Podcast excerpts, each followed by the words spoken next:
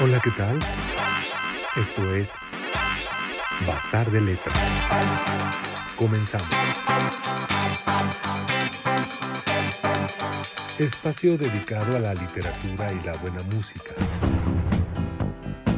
Texturas sonoras con la imaginación literaria.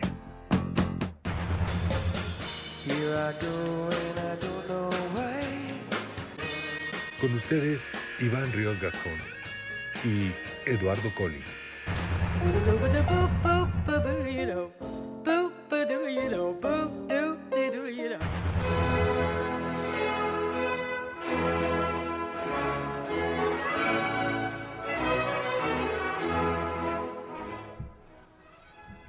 Amigos, amigas, bienvenidos. Esto es Bazar de Letras y el día de hoy vamos a tener un especial de YouTube. Así es de que prepárense para hacer este viaje de rock and roll. Bienvenidos. Charles Manson Beatles.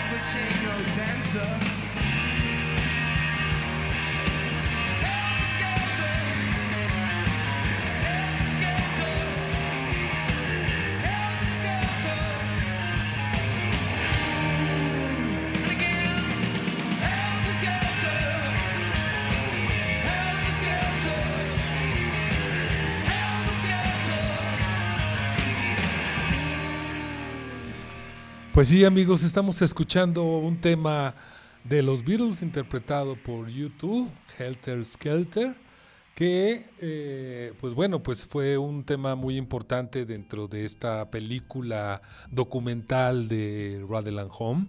Y bueno, pues eh, creo que para arrancar nos da un poco la idea del contexto de cómo va esta banda a ser eh, trascendental en la propuesta musical que inicia pues prácticamente de los años 80.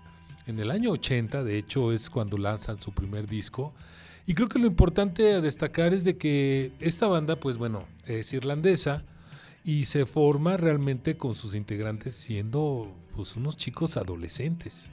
donde inclusive su conocimiento musical pues no era, no era la gran cosa, era bastante limitado, le gustaban hacer covers, se juntaron en otras bandas anteriores para hacer un poco de sus pininos, pero en realidad este proyecto inicia con un álbum llamado Boy en 1980, que es donde le dan la oportunidad a partir del sello de Island Records como su primer contrato discográfico. Y yo creo que hay que destacar sobre todo el hecho de que es una banda que pues trascendió, trascendió sobre todo por su propuesta eh, musical que generó no solamente una idea musical, sino que fue referente hacia muchas cosas que por lo que en Bazar de Letras es necesario mencionarlos. Ese, ese contexto en el que se ubica una banda tan importante como esta y la trascendencia que tiene, pues a la hora de ver un poco el, el desarrollo histórico que tuvo, comenzando por, como les decía, por esta parte muy, muy significativa que es en los años 80, cuando pues ya se venía el, el fin del milenio y en estos años convulsos de los 80 recordarán cómo había pues una gran cantidad de oferta entre musical y artística que cada vez se abría más, tenía una serie de diversidades eh, que bueno pues era parte de inclusive digamos esta este mundo de la globalización y de hacer ten- o tener fronteras abiertas a diferentes propuestas. Los años 80 también económicamente y políticamente, pues también fue muy significativo por aquellas crisis y situaciones eh, de conflictos a nivel internacional que fueron eh, pues muy importantes también para esta década de los 80. Y, y bueno, pues ahí es donde surge este proyecto de YouTube y en una situación en donde empiezan de forma muy local, realmente el éxito, aún con este primer disco, primer disco que ya tenían eh, pues grabado, eh, en realidad les cuesta mucho trabajo lograr conquistar otros territorios. Y digamos que esta primera etapa, hablaría yo de que en este programa se los voy a dividir en tres primeras, eh, una, una en tres primeras etapas, en donde, bueno, esta que inicia en 1980 va a abarcar eh, los tres primeros discos, o el que les digo Boy, el siguiente October, y el tercero War.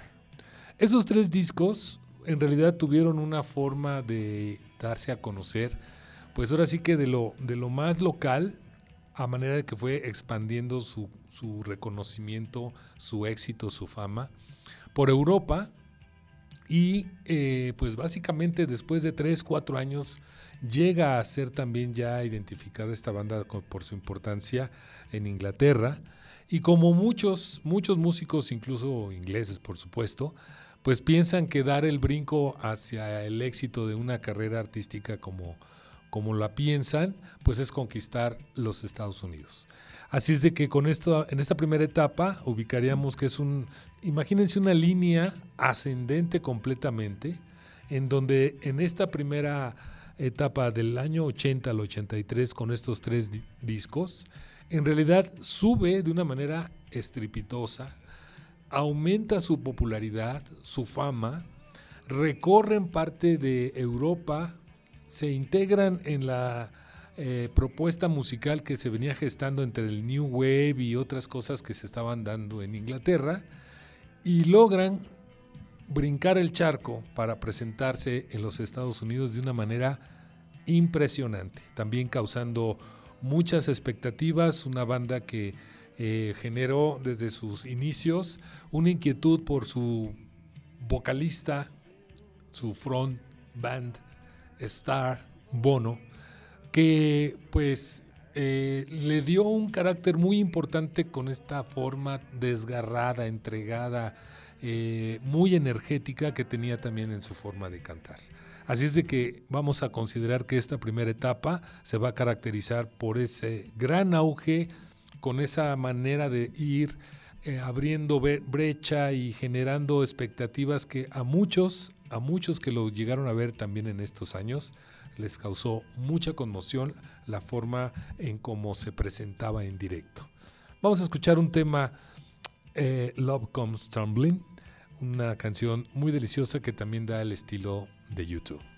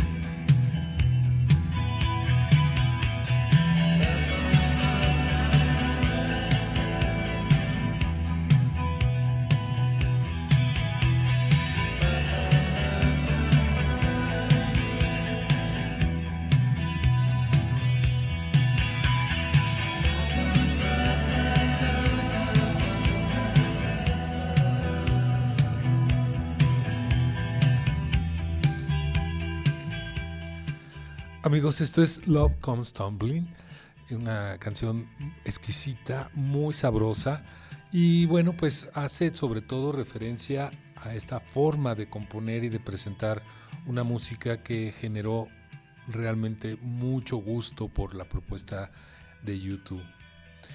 YouTube es una banda que, bueno, ya a estas alturas podemos hacer su historia retrospectiva y bueno, tiene 14 álbumes, que los cuales eh, les decía yo, trataré de irlos agrupando en tres eras diferentes. Y en esta primera era que les contaba yo, pues eh, realmente creo que también me gustaría destacar que YouTube es una banda, es un proyecto y se volvió también una, eh, una especie de institución que fue conformado por muchas personas que estuvieron alrededor del proyecto o que han estado alrededor del proyecto. Y me parece muy importante considerar que hay tres personas que quisiera destacar eh, como parte del proyecto. Bueno, por un lado está el, productor Paul McGuinness, ese es quizás una pieza importante porque aparte es un millonario, fundador y accionista de una institución de Principal Management Limited, que bueno, pues ahí es donde acoge a esta banda irlandesa. Pero de las personas que me gustaría hablar, y sé que es importante en su trayectoria en la propuesta de YouTube, por un lado está Stephen Lillywhite, que es un productor discográfico inglés, ganador de muchos premios Grammy, porque ha eh, producido música no solo de YouTube, sino de los Killers, de los Rolling, de David Matthews Band, de Peter Gabriel, de los Talking Heads, de Morrissey, de David Byrne, de XTC, de Siouxsie and the de Simple Minds, de Psychedelic Force, bueno, hasta Juanes, Cutting Crows y 30 Seconds to Mars, por mencionar algunos que han sido además de los más recientes. Y realmente el proyecto de YouTube no se puede explicar si no es con la mano de, Stephen Lillywhite, una persona muy importante que le da sonido a esa eh, propuesta que en los ensayos, en los eh, demos que presentaban como banda grabada pues muy caseramente, las convertía en verdaderas obras que generaron eh, una importancia muy relevante. Ese es por un lado, Steven Lillywhite. Por otro lado, quisiera también mencionar que no es nada menor Brian Eno, un compositor, activista y también productor musical que a lo largo de su trayectoria ha desarrollado trabajos pues de varios géneros musicales que se identifica como uno de los creadores del famoso ambient. Eh, es como, el- como considerado el pionero. Pero era músico de la banda Roxy Music, en donde pues también fue parte de este movimiento del llamado glam rock. Eh, es decir, Brian Eno es una personalidad muy importante en la consideración en la producción como creador de música electrónica y experimental que le viene a dar también una aportación a esta banda de YouTube que la volvió muy importante. Sobre todo hablando de esta eh, forma como divido su obra entre el 84 y el 88, donde tiene lanzamientos de discos como Unforgettable Fire, el Joshua Tree y el Rattle and Home. Es precisamente Brian Eno el que tiene una gran relevancia en construir el sonido. El disco de Unforgettable Fire lo graban en un castillo, lo rentan para poder hacer la grabación del castillo y por supuesto esto generó también una atmósfera muy especial. Y la mano, al meterle a la ingeniería a Brian Eno, definitivamente también le dio una calidad y una exquisitez al sonido que se había producido en estos discos anteriores de YouTube, muchos más energéticos, mucho más fuertes, con gran potencia. Bueno, él no la desperdicia, pero le agrega estas características que la vuelve más fina esta música. Así es de que por eso es importante la aportación de Brian Eno. Y el tercer personaje que también me gustaría destacar es Daniel Lanois. También es un productor y músico, él es canadiense, que también ha trabajado con distintos artistas como Bob Dylan, como Peter Gabriel, inclusive del Brian, Brian Eno, también le produjo varios discos. Y él es una persona que, eh, pues además de ser conocido por esta labor en otros artistas, Eh, bueno, pues especialmente es con Bono con quien trabaja y eh, pues es el que también le da mucho sentido a la música en su participación, que eh, le da también un aspecto muy importante en la forma de organizar eh, musicalmente la propuesta de YouTube.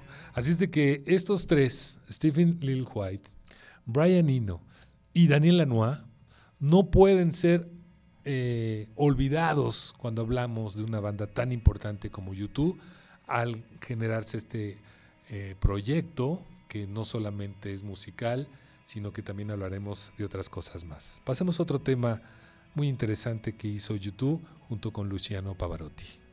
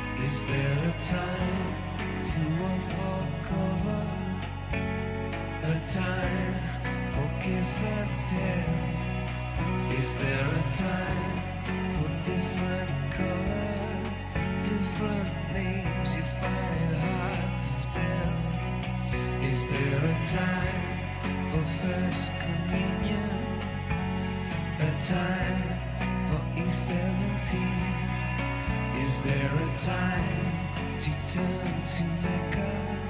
Is there time to be a beauty queen? Here she comes.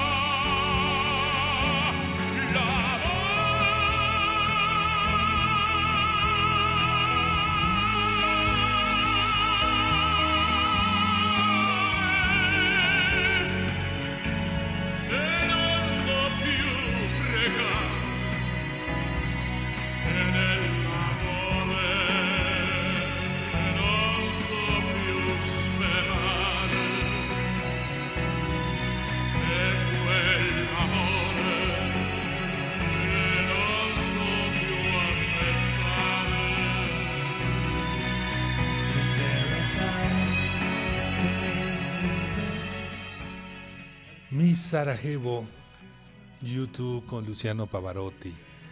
Y bueno, pues como pueden ver aquí hay una propuesta también con otros artistas, que esa es una característica que va a tener también, les decía, este proyecto de YouTube, no solamente en un sentido musical, porque también la idea de entender que esta banda trasciende como una, una propuesta donde se involucra con aspectos sociales y políticos.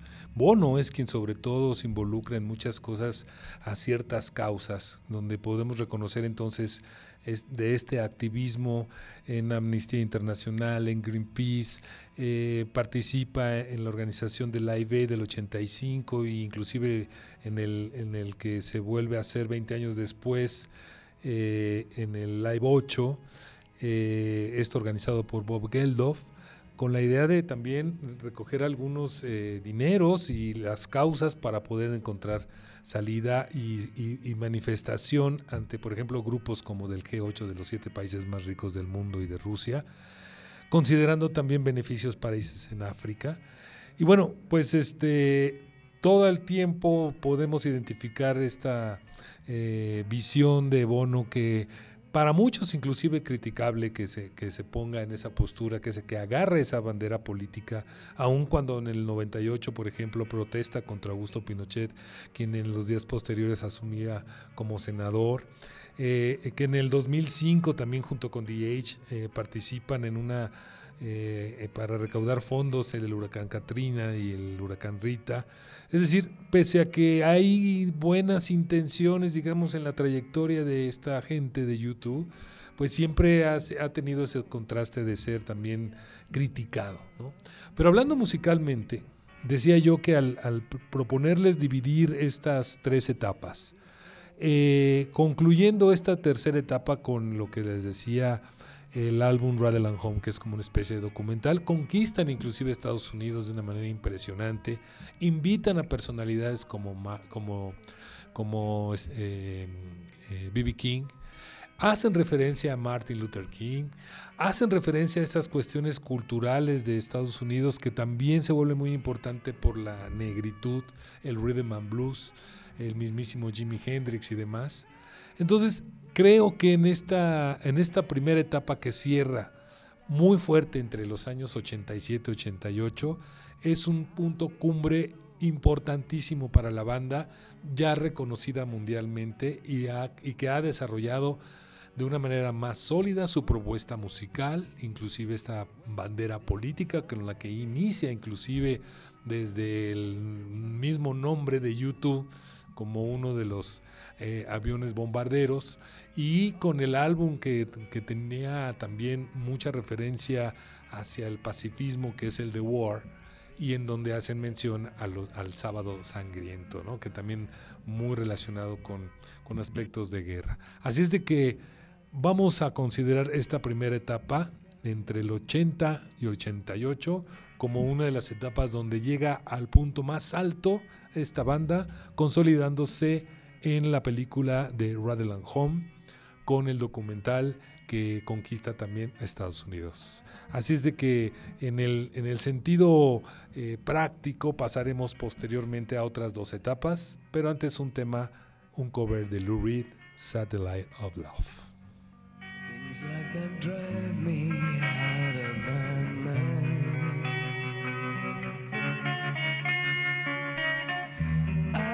Watched it for a little while.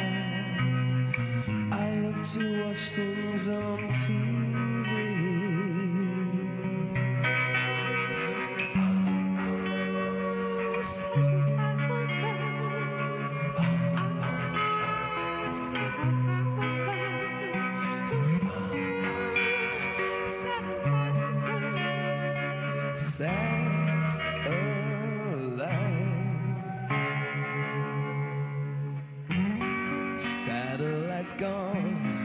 way up to Mars.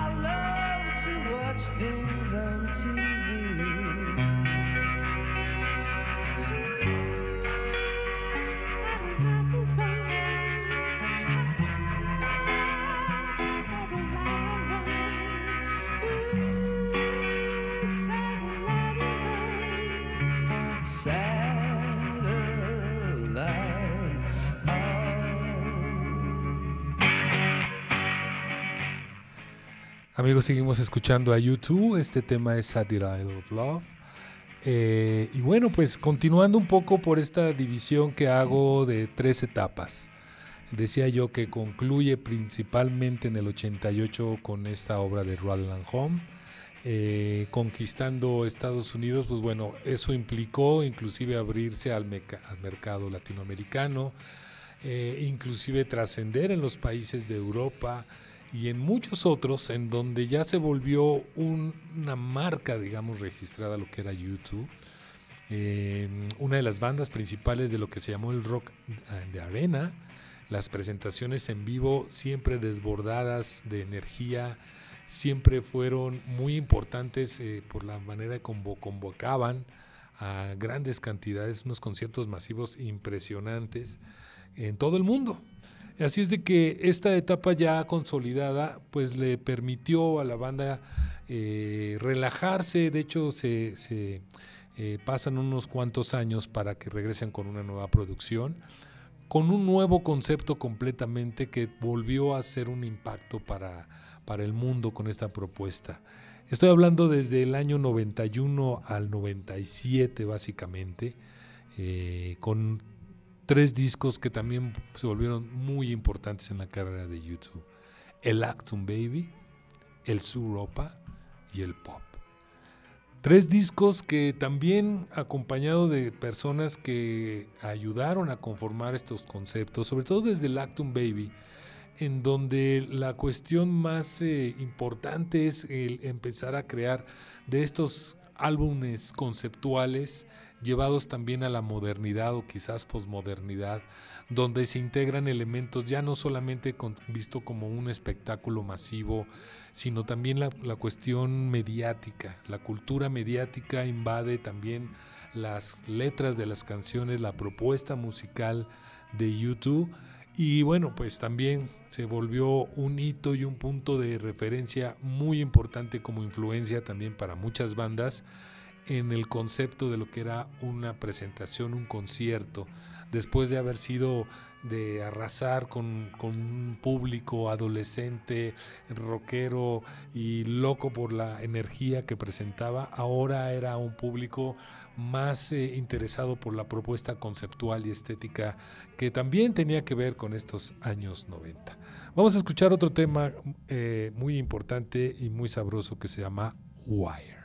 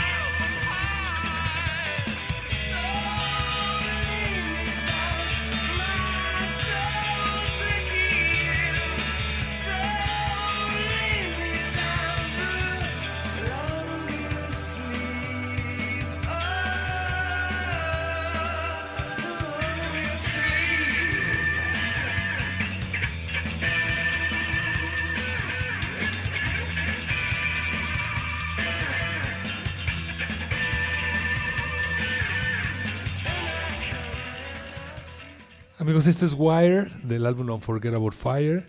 Y me interesó este tema en particular porque eh, creo que pl- platicar de la energía, de la fuerza de la banda que este, les vengo contando, pues eh, puede ser más importante ver que se plasma y se puede escuchar en este tipo de canciones, que, como la que acabo de poner. Y, y bueno, es también a mi modo de ver el, que se requiere darle una importancia no solamente al, al rockstar que es Bono, sino a la banda en conjunto. El sonido que desarrollan, creo que a veces se, se menosprecia la calidad de la guitarra de DH y sin embargo es un excelente guitarrista que tiene una propuesta muy, muy original y por supuesto que sí que le rasga y sí que le saca provecho al instrumento. ¿Y qué decir del bajista Adam Clayton y qué decir del baterista Larry Mueller? ¿no? Son, son músicos realmente que sí tienen eh, esta idea que ayuda a conformar la propuesta de la banda, no solamente por la fuerza energética y el carisma que pudiera tener Bono al cantar, sino realmente toda la propuesta de la banda se, se consolida con eh, la ejecución de estos músicos que se vuelve también formidable. Así es de que eh, este, estas etapas que, les he planteado, pues van a ser muy importantes porque hay una misma evolución también de dentro de estas etapas. Y como músicos también lo vamos a ver reflejado en estas etapas. Entonces, de esta segunda que decía yo que cierra prácticamente con los años 90, eh, el Actum Baby, Suropa y el Pop, van a ser discos que sí se tienden más hacia lo conceptual, hablando de estas críticas y reflexión sobre la cultura mediatizada y mediática, y que también va a ser importante el reconocimiento que hay un acercamiento a la cuestión electrónica en la música de, de YouTube. Es decir, eh, eh, eh, sampleos, eh, cajas musicales, eh, toques electrónicos, sintetizadores, que esa es parte de la construcción también de la propuesta de esta segunda etapa.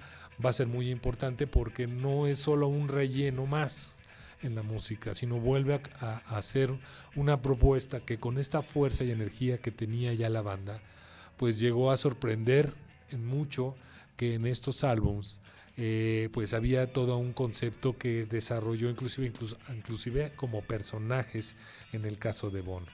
Es una banda que tiene mucha potencia, no la pierde, es una banda que tiene mucha energía y que todavía en estos años noventas eh, se recuerdan de hecho siempre las referencias que fueron de sus primeros discos.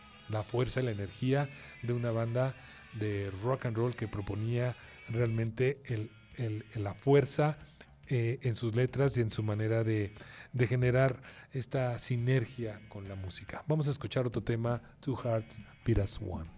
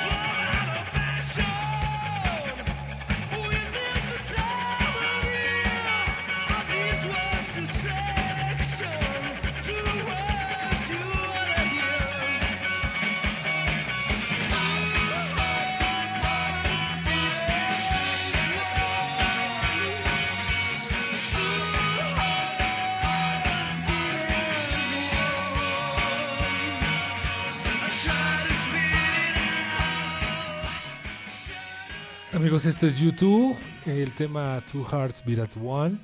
Y bueno, pues es un ejemplo más de esa potencia y esa propuesta musical que se consolidó definitivamente y con la voz de Bono que todavía en esos años era desvera- verdaderamente desgarradora su forma de cantar. Y bueno, ¿qué fue lo que lo hizo estar en ese estandarte de las grandes bandas a YouTube? Independientemente de, digamos, incluso el éxito comercial, independientemente de este arrastre que tuvo por los conciertos de arena que siempre fueron emblemáticos, los conciertos de YouTube, los masivos, pues yo creo que eh, eh, inclusive con estos eh, eh, paralelos acontecimientos de activismo político, yo creo que eh, el hecho de, de entender que la- el contexto musical que había en ese entonces siempre se volvió entonces un referente.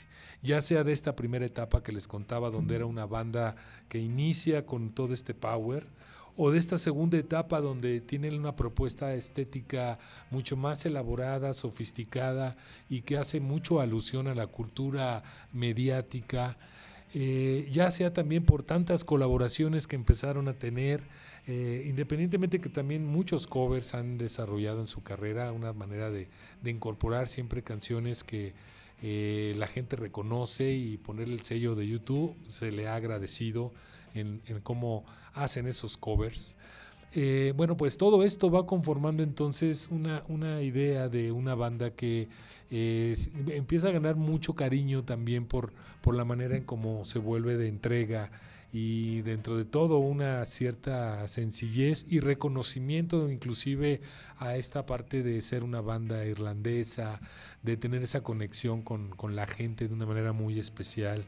Eh, y que bueno, pues esto empieza a trascender conforme pasa el tiempo y que para Bono empieza a significar inclusive una eh, imagen de un cierto líder de opinión, una personalidad que tiene mucho arrastre que eh, haciendo música pues va generando también otras expectativas, ¿no? Y también, por supuesto, con, con una la crítica a lo que a lo que fue haciendo más allá de los escenarios.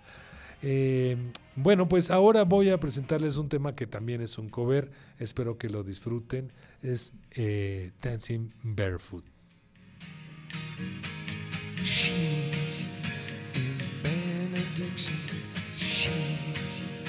Is addicted to heat. She is the root connection, and she is connecting with me. Here I go, and I don't know why. I spin so ceaselessly.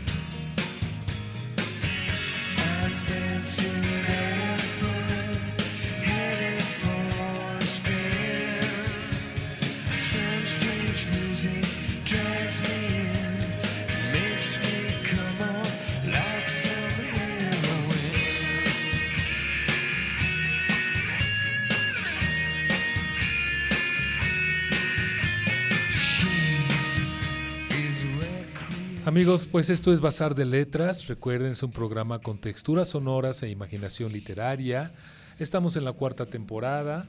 Lo realizamos en las instalaciones de Promo Estéreo. Lo transmitimos a través de Lil Digital. Y pueden escucharnos también a través de Spotify. Ahí tenemos nuestra selección musical en un playlist llamado Bazar de Letras, tanto uno como dos. Y también pueden ahí entonces disfrutar de, este, de esta propuesta de nuestro universo sonoro. Nuestras vías de comunicación, Eduardo Collins 6530 arroba gmail.com, el Facebook Eduardo Collins, el Instagram Eduardo Collins 6530, el Twitter Lalo Collins o por WhatsApp al 55 39 10 64 38 para que nos envíen una postal sonora. Amigos, pues nos vamos acercando al final. Y en esta emisión, pues eh, como les decía, el haber dividido en, en, tres, en tres eras, en tres etapas, la tercera correspondería a lo que son los años 2000, que bueno, pues es donde mucha gente ya empieza a dejar de seguir a la banda, muchos se desilusionan, muchos fans dejan de entender cuál es la línea que ahora tiene. Son discos que se producen con menor éxito, por un lado como discos, pero con muchos temas que son éxitos. Es decir, se empieza a volver un YouTube partido entre los que entendían la propuesta eh, estética y musical desde sus inicios, se ven separados por ese público que ahora lo ve como un producto más comercial con esos éxitos. En discos como All eh, That You Can Leave Behind, How to Dismantle an, Atomic Bomb, No Line on the Horizon, Son of Innocence y Son of Experience como parte de los últimos discos ya de los años 2000. Y en esta era, pues este, también se agudiza mucho tanto las críticas como digamos que después de haber tenido esta carrera estrepitosa que les contaba yo que se imaginara una línea ascendente, se establecen en esa meseta por los años 90 y para algunos empieza la decadencia.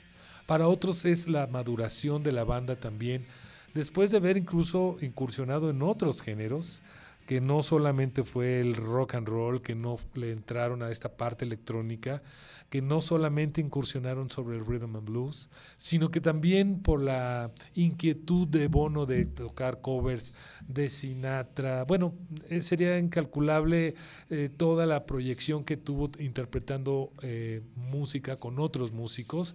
La banda se sume, se sume a, también a soundtracks de películas, eh, de Passenger, por ejemplo, y otras eh, colaboraciones. Bueno, va haciendo que en los años 90 se vuelva esta institución de YouTube en un proyecto que empieza a tener polifases, polietapas.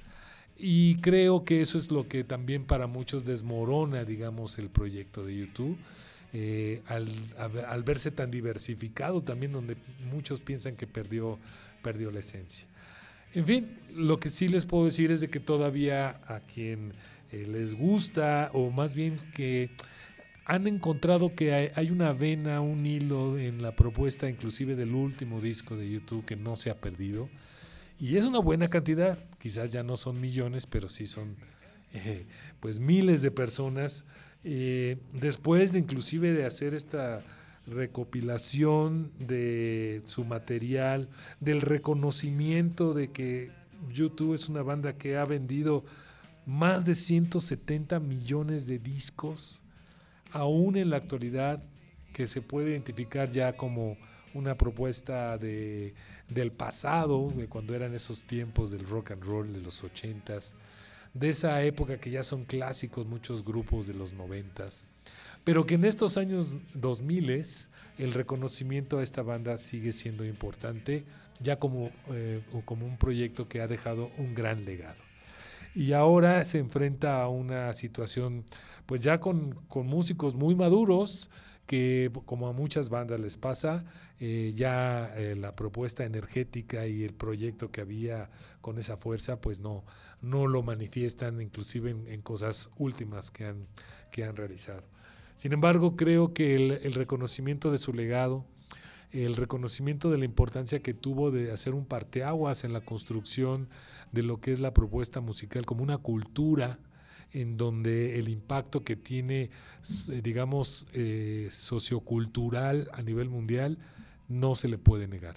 Es una banda que eh, dejó huella y que inclusive, bueno, ya no hablamos de todas las influencias musicales que pudo o que se le puede reconocer en otras bandas, pero por supuesto que está ahí, eh, simplemente haciendo esta división con las tres eras que les he planteado, creo que eh, podemos reconocer que es una banda que dentro de toda la influencia que tuvo, eh, tiene mucho que ver con la cuestión cultural. Es un invitado para Bazar de Letras, por lo tanto, el que podamos reconocer este eh, aspecto importante eh, como músicos, como compositores, como constructores de un proyecto cultural que llega también de manera masiva a transformar muchas cosas de lo que es la música, la industria musical inclusive, y que pues partiendo de esta idea de, ser una banda que empieza de manera local, muy eh, castigada inclusive por, por la crítica, pues que no se imaginaba los alcances que iba a tener esta banda. Así es de que amigos, creo que valía la pena mencionarlo e incluirlo en nuestra mesa de Bazar de Letras para poder charlar un poco de este proyecto que, eh, pues para los que todavía le encuentran esa vena, se mantiene en, en la propuesta musical, no se ha perdido, sino se ha transformado y ha evolucionado.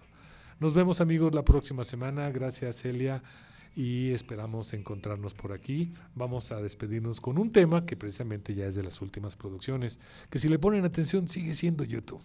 Volcano se llama. Hasta la próxima.